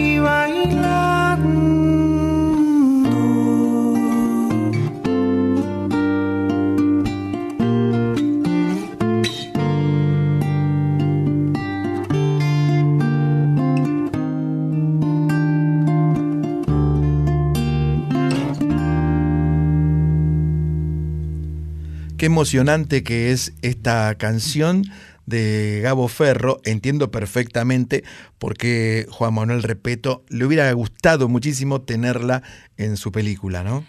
Pertenece al álbum Boca Arriba del año 2009, ¿Por qué no lloras un poco? Es una canción bellísima realmente y vamos a recordar que Gabriel Fernando Gabo Ferro fue un montón de cosas, un artista de esos que llamamos multicolores por toda la gama de, de sonidos y de experiencias que nos lleva su música. Sí, creo que él falleció hace dos años aproximadamente. Fue una gran pérdida para, para el arte argentino en líneas generales. No solamente era cantante y compositor, también, por ejemplo, entre otras cosas, era poeta, ¿no? Historiador, Historiador, sí. profe universitario. Si murió el 8 de octubre de 2020, ¿y te acordás que lo fuimos a ver una vez a la usina del arte? Sí, él estuvo como parte de un homenaje a los abuelos de la nada, haciendo un tema precioso también que se llama eh, Estoy aquí parado, sentado o acostado. Sí, ¿Mm? qué memoria que tenés, varones. Sí. Igual a mí, y tengo que decirlo porque nosotros somos sinceros siempre, que a Gabo Ferro por ahí, con su temprana muerte y sorpresiva por otra parte, aunque estaba enfermo, había mucha gente que no lo sabía, se lo reconoció tardíamente. Viste que nosotros tenemos esta costumbre, es parte de nuestra identidad, Sí. de como cuando alguien parte, Pasa a otro plano, de golpe todos lo conocemos, todos fuimos amigos, todos lo escuchamos, todos lo vimos actuar. Es verdad. Y por ahí, en el apuro, te, te enterás quién es. Claro. Eh, Eso es algo que no sé si es característico de todas las personas, pero acá en esta parte del mundo suele suceder eso. Así es, bueno, y ahí estaba entonces, eh, Repeto, contándonos que no tuvo la oportunidad de incluir la canción de Gabo Ferro en Retratos de Eugenia. Y quiero hacerte una corrección. Bueno, a mí no me gusta corregirte, pero vos corrija, dijiste, corrija. Dijiste, pero se lo dije fuera de micrófono cuando estábamos escuchando la canción. Digo, dijiste Norma Azores de Portugal como el Festival Internacional de Derechos Humanos y no es Norma, es Noma. Mire usted, ¿eh? Ahí- a mí me gusta aprender siempre. Ha aprendido. varón. Aprender. ¿Y aprenderás hasta las 2 de la mañana? Sí, por supuesto. Aquí estamos en la FM Folclórica 98.7. Neuquén, Quimei, Quimei, Neuquén.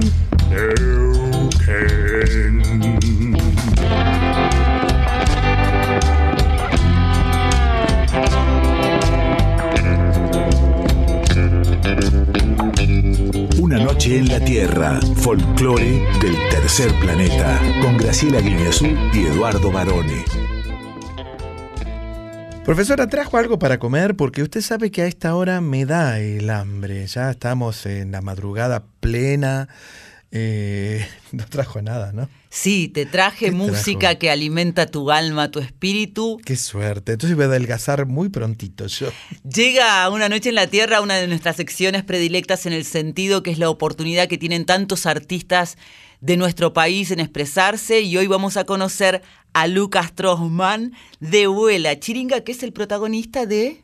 Yo soy. Hola Graciela, hola Eduardo, hola a todos los oyentes de Una Noche en la Tierra.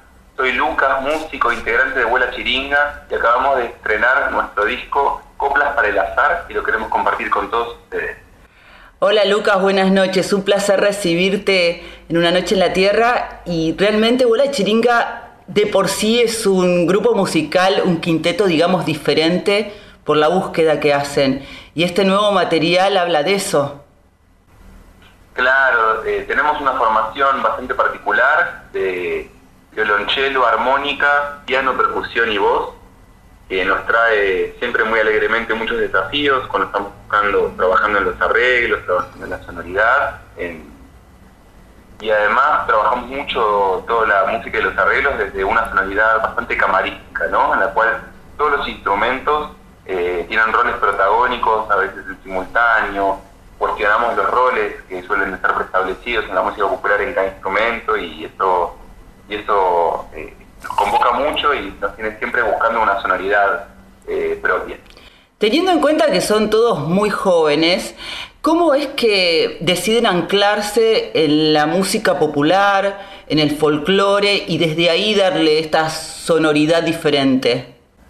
Bueno, yo creo que eso mismo fue lo que nos encontró, ¿no? El, el grupo se formó en 2015, primero se estaban encontrando en, en presentando, sus, presentando sus discos solistas, Santiago Torricelli y Silvia Juan Benázar, en esos momentos que te encontrás con, en radios presentando, en, no sé, yendo a ver las mismas cosas, haciendo prensa, y a partir de ahí se fue fueron convocando fueron llamando a gente querida y colegas así conocidos que los convoque esta música popular eh, primero tal vez Argentina, ¿no?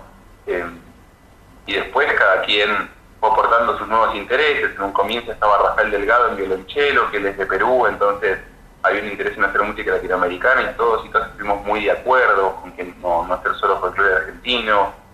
Creo que, que no fue una decisión del grupo, si fue- sino fue lo que nos encontró a los integrantes del grupo, este deseo de trabajar eh, nuestra mirada individual y que, de ahí nazca una sonoridad grupal sobre la música popular argentina y latinoamericana. Y hubo algunos cambios después, como vos contabas, por ejemplo, en violonchelo, ¿no? Exactamente, en violonchelo desde hace unos años, del 2020, se sumó Melina Kirkiri y actualmente somos un quinteto. En armónica está Santiago Álvarez.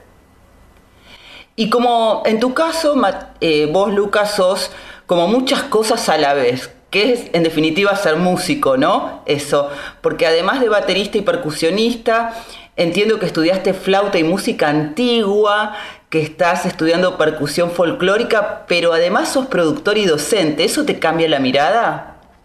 Y yo creo que eh, yo- siempre nos preguntan, ¿no? Como ustedes viven de la música, y bueno, ¿no? Como este vivir de la música, al menos en, cada quien, se conforma de formas distintas. Em, yo trabajo bastante en la gestión, en la gestión cultural y en lo que tiene que ver con desarrollo de proyectos, soy un poco mi, mi lado más de oficina, ¿no? Em, oficio de productor de Vuela Chiringa también, de presentarnos a convocatorias o cuando, bueno, cuando conseguimos una fecha capaz no, no las consigo todas yo, pero bueno, envío el rey al lugar, ese tipo de las comunicaciones oficiales. em. entonces, bueno, ahí aparece una forma de ver a veces el arte bastante pragmática, que a veces me convoca y a veces, bueno, a veces hay que olvidársela y frenar un poco y, y disfrutar el proceso creativo de otra manera, ¿no? Em, y la docencia para mí, en este caso, eh, todos de la chiringa tenemos distintas eh, horas docentes o particulares o, institucionales, de distintos niveles, desde primaria hasta superior. Eh, es una muy linda forma de alimentar la creatividad, el aprendizaje constante, em, estar, muy despierto a nuevos fenómenos que van sucediendo en el ambiente en que uno se mueve, ¿no? Eh, creo que siempre se arma como un equilibrio complejo ¿no? entre la necesidad de la supervivencia que nos pasa a todos y a todas, al menos todos y a todos los que no ganamos muchísima plata y eso lo tenemos que pensar, y bueno, y hacerle lugar a los procesos creativos y, y entender los distintos tiempos, ¿no? De, de las necesidades del trabajo y generar dinero y después los tiempos de la creación y que son más artesanales. Y no sé si lo tiene una explicación, pero ¿por qué vuela chiringa? Tiene, tiene, tiene su historia, no sé si la explicación es- es- es- va, va a ser una explicación muy concreta, pero yo siempre digo en chiste que ese momento de nombrar al grupo, éramos cuatro personas queriendo nombrar casi un hijo, imagínate con lo difícil que es ponerse acuerdo entre cuatro, ¿no? Y fuimos como trazando distintas direcciones para llegar ahí a algún acuerdo y algo que nos convoque a todos. La primera tenía que ver con esto de, buscar alguna palabra que se vincule más a toda Latinoamérica, porque desde nuestro lugar en que estamos eh, nos haga pensar en Latinoamérica. Y ahí dimos con la chiringa, que nos resultó como convocante la sonoridad. eh, la chiringa es un barrilete, ¿no? Un cometa en otros lugares así, de habla hispana, y nosotros eh, dijimos, bueno, vamos por acá. Y después encontramos este vuela chiringa.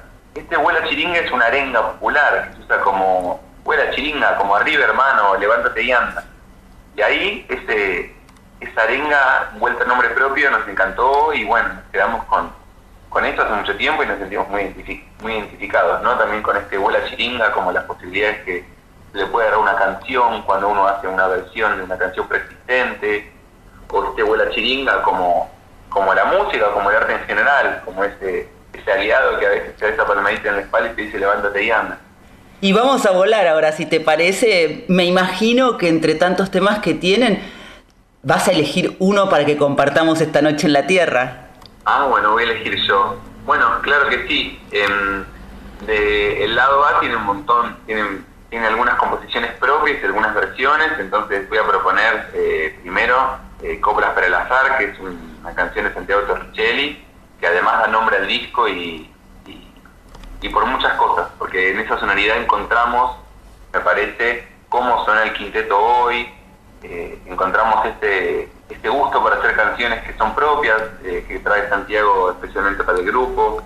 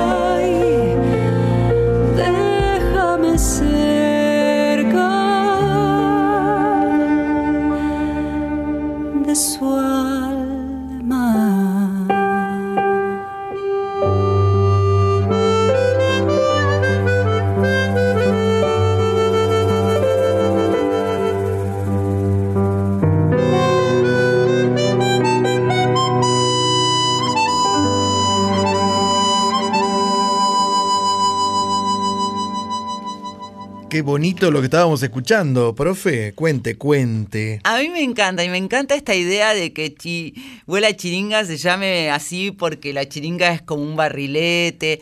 La tapa del disco, que es la segunda producción discográfica, como nos contaba Lucas, es muy bonita. Para mí era como una flor y después Lucas me explicaba que no, que era una mariposa o que era esa idea. Pero ya de por sí el hecho de volar Vuela Chiringa es un nombre muy musical, ¿o no?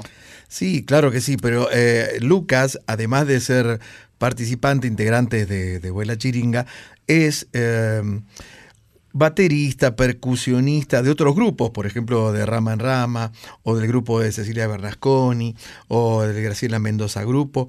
Y él trabaja como sesionista, lo contrata muchas veces como sesionista, otras veces como productor y también es docente.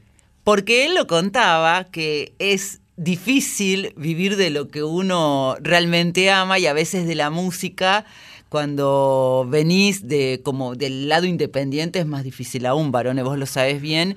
Y él es también, eh, Lucas, como el, como el productor, el organizador, el alma mater en algún punto de Vuela Chiringa, el que ordena. El alma pater sería. en Sí, este el que ordena.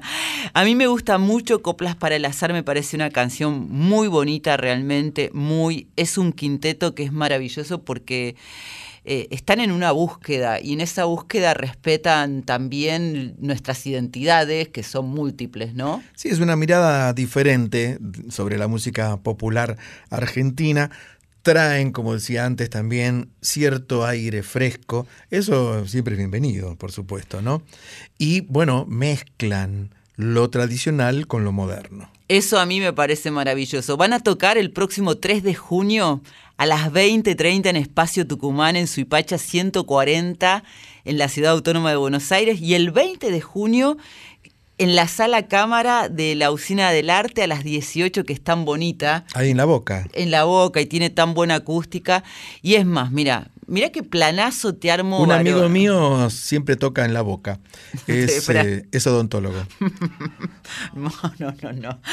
Iba a decirte un planazo que te doy para el 20 de junio, que además es feriado. Te vas a escuchar a las 18 Abuela Chiringa, Sí. que está presentando su segunda producción discográfica, Coplas para el Azar. Claro. ¿Y de ahí qué haces? Me voy a comer algo porque tengo hambre. Claro, ¿a dónde? ¿Y a dónde? No sé. Y al obrero que está enfrente, es uno de los bodegones mejores de Buenos Aires. Reabrió, ¿no? Reabrió el obrero. Sí, porque hubo, bueno, no, no vamos a entrar en detalles, pero hubo algunos temas Ajá, bueno, tema era- familiares. pero antes estuvo el tema de la pandemia también. No, sí, sí, en el medio hubo temas familiares, pero qué rico que se come. Ha- han ido muchísimos famosos, no solo de nuestro país, sino del, del mundo, que vienen a la Argentina de visita, porque viste que empiezan a hablar. Están muy de moda los bodegones últimamente. Y pasa lo mismo que sucedió en su momento con los outlets de ropa. Se transformaron, se pusieron de moda, se transformaron en lugares carísimos ahora. ¿eh? No, pero el obrero sigue siendo un lugar amable. Le vamos a agradecer a Florencia Meluso, que siempre nos trae a estos artistas que son maravillosos, así que gracias por comunicarte con Una Noche en la Tierra. Y ahora vamos a una sección que hemos elegido una voz increíble para hacer Poemas en la voz.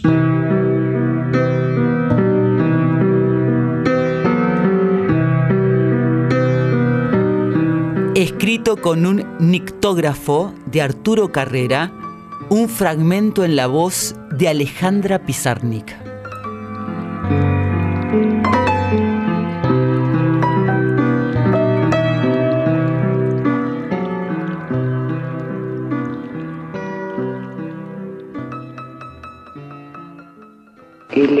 Ha desaparecido. Señalo el sitio vacío donde los muertos se divierten.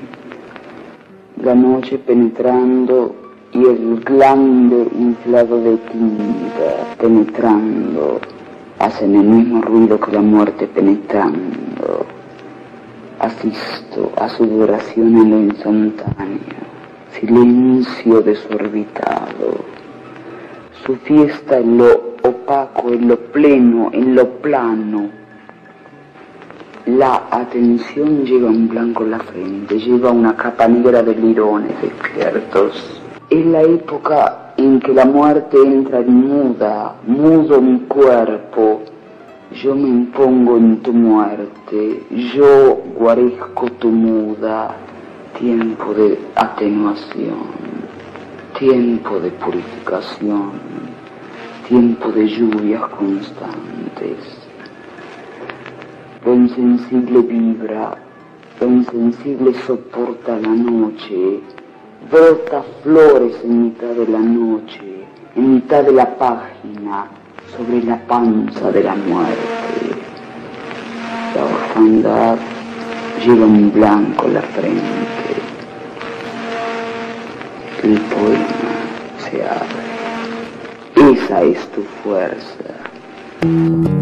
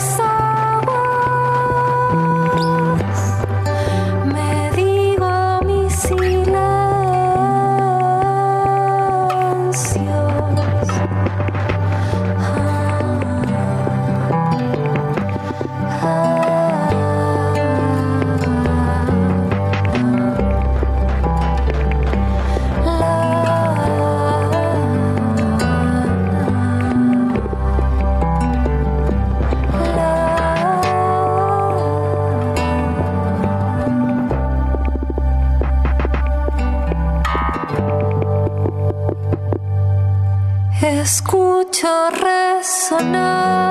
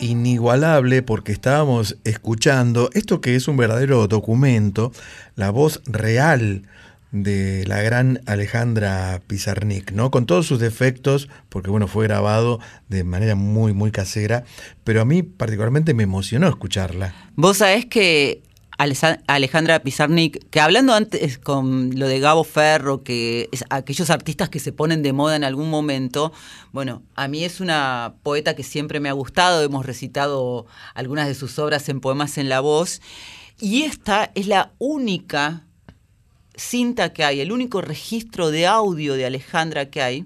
Así es. Por eso, como vos decías, aprovechamos inclusive los defectos, eh, porque no está mejorado. Algunos lo musicalizan, si quieren. Es de 1972 y fue leído por ella en el Centro de Arte y Comunicación de Buenos Aires porque su amigo Arturo Carrera, que es el autor de este poema, presentaba un- una obra de él. Sí, eh, bueno, Alejandra Pizarnik, que también no hace mucho se puso de moda. Esto hay que decirlo. Claro, lo que decía Se recién. ponen de moda eh, a- a- algunos artistas, pueden ser poetas, pueden ser escultores, pintores, actores, músicos. Y es como que se le da una trascendencia que ya la tenían desde siempre, pero bueno, la moda los vuelve a poner en el tapete, ¿no? Sí, y ella murió en el año en que, que realizó esta, esta interpretación de este poema que estábamos escuchando, y tanto es así que ella ha inspirado, Alejandra, no solamente a escritores, sino también a músicos. Hay varias canciones basadas en su poema, alguno, por ejemplo, de Gustavo Cerati, Sí, claro. pero el que hemos elegido, Mis Aguas, de Florencia Lira, lo elegimos porque tiene que ver más con lo folclórico. Y es hermosa la canción, ¿eh? Eh, muy, muy emotiva, muy tocada, como con muchísimo sentimiento. Y creo que Florencia Lira, ella ejecuta todos los instrumentos que se escuchan ahí, ¿eh? Sí, tiene, vos sabés más que yo de estos sintetizadores, ¿no? Sí, samplers, sintetizadores y todo ese tipo de parafernalia tecnológica que permite que muchos músicos hoy en día suenen ellos solitos como si fueran una pequeña orquesta. Hablando de parafernalia, varones, quiero decirte que ha terminado este viaje por hoy. Sí, el viaje nunca termina, profesora, siempre estamos empezando. Y recuerde lo que decía Carlos Castañeda cuando dijo aquello de el guerrero que viaja sin equipaje, viaja más ligero. Ligeros estamos porque vamos- hemos tenido la muy buena compañía de Quique Pessoa. Sí, pero, pero usted ya se está despidiendo. Usted- ella, ella está muy apurada hoy, porque yo creo que usted le gusta cocinar y se vaya a cocinar. ¿Qué es lo que pasa? ¿Eh? Pasa que no, que tenemos que ir, varones, te cocino la semana que viene si querés. Sí, mire, yo le tengo no que quiero decir. ser descortés. No, no, yo lo sé. Eh, usted sabe que yo estoy en una campaña en contra de la prisa, del apuro y del vértigo cotidiano. Pero el reloj marca las El reloj es tirano, decía en la tele. Decía Quique Pessoa en la presentación artística. Sí, por supuesto. Eh, Anita Cecilia Pujals, nuestra querida periodista mexicana, con X de México. Nicolás García Jumé, En la preguntita A. Juan Manuel Repeto, En Luz, Cámara, Acción y Lucas Trosman. en Yo Soy.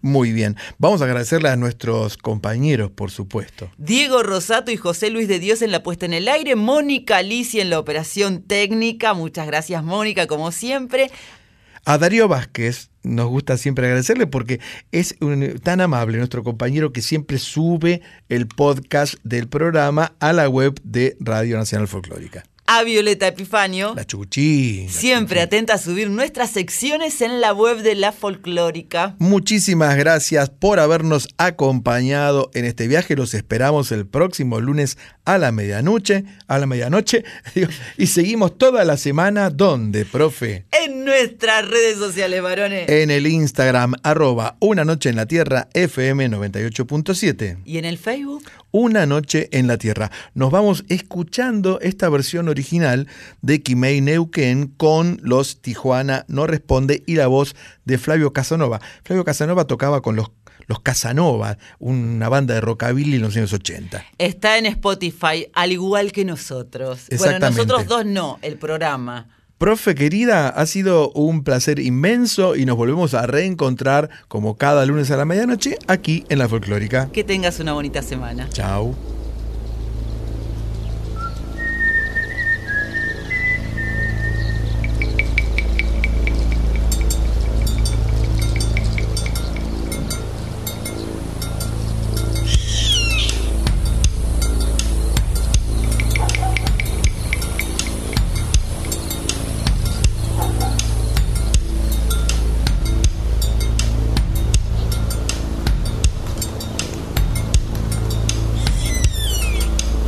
Sol de los arenales, regada en sangre de un bravo saihueque. Grito que está volviendo en su desbocado otro pehuenche. Cielo la honda noche. Se oye del viento la serenata. Tu voz la luna prende en la negra simba de mi araucana.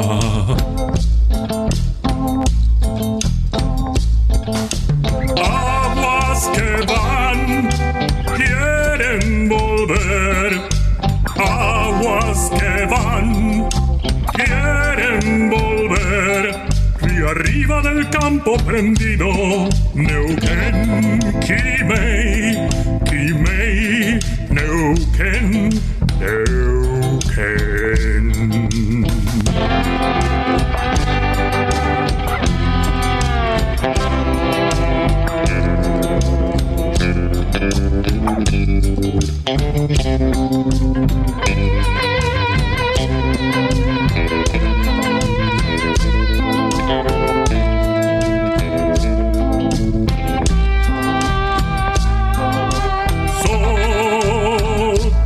está gastando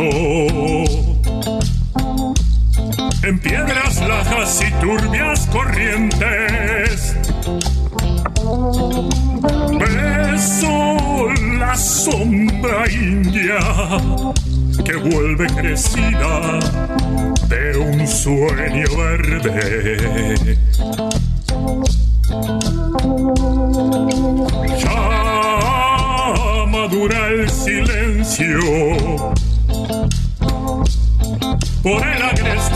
De tus bardas. Quieren rayen dormirse, tiemblan sus entrañas enamorada.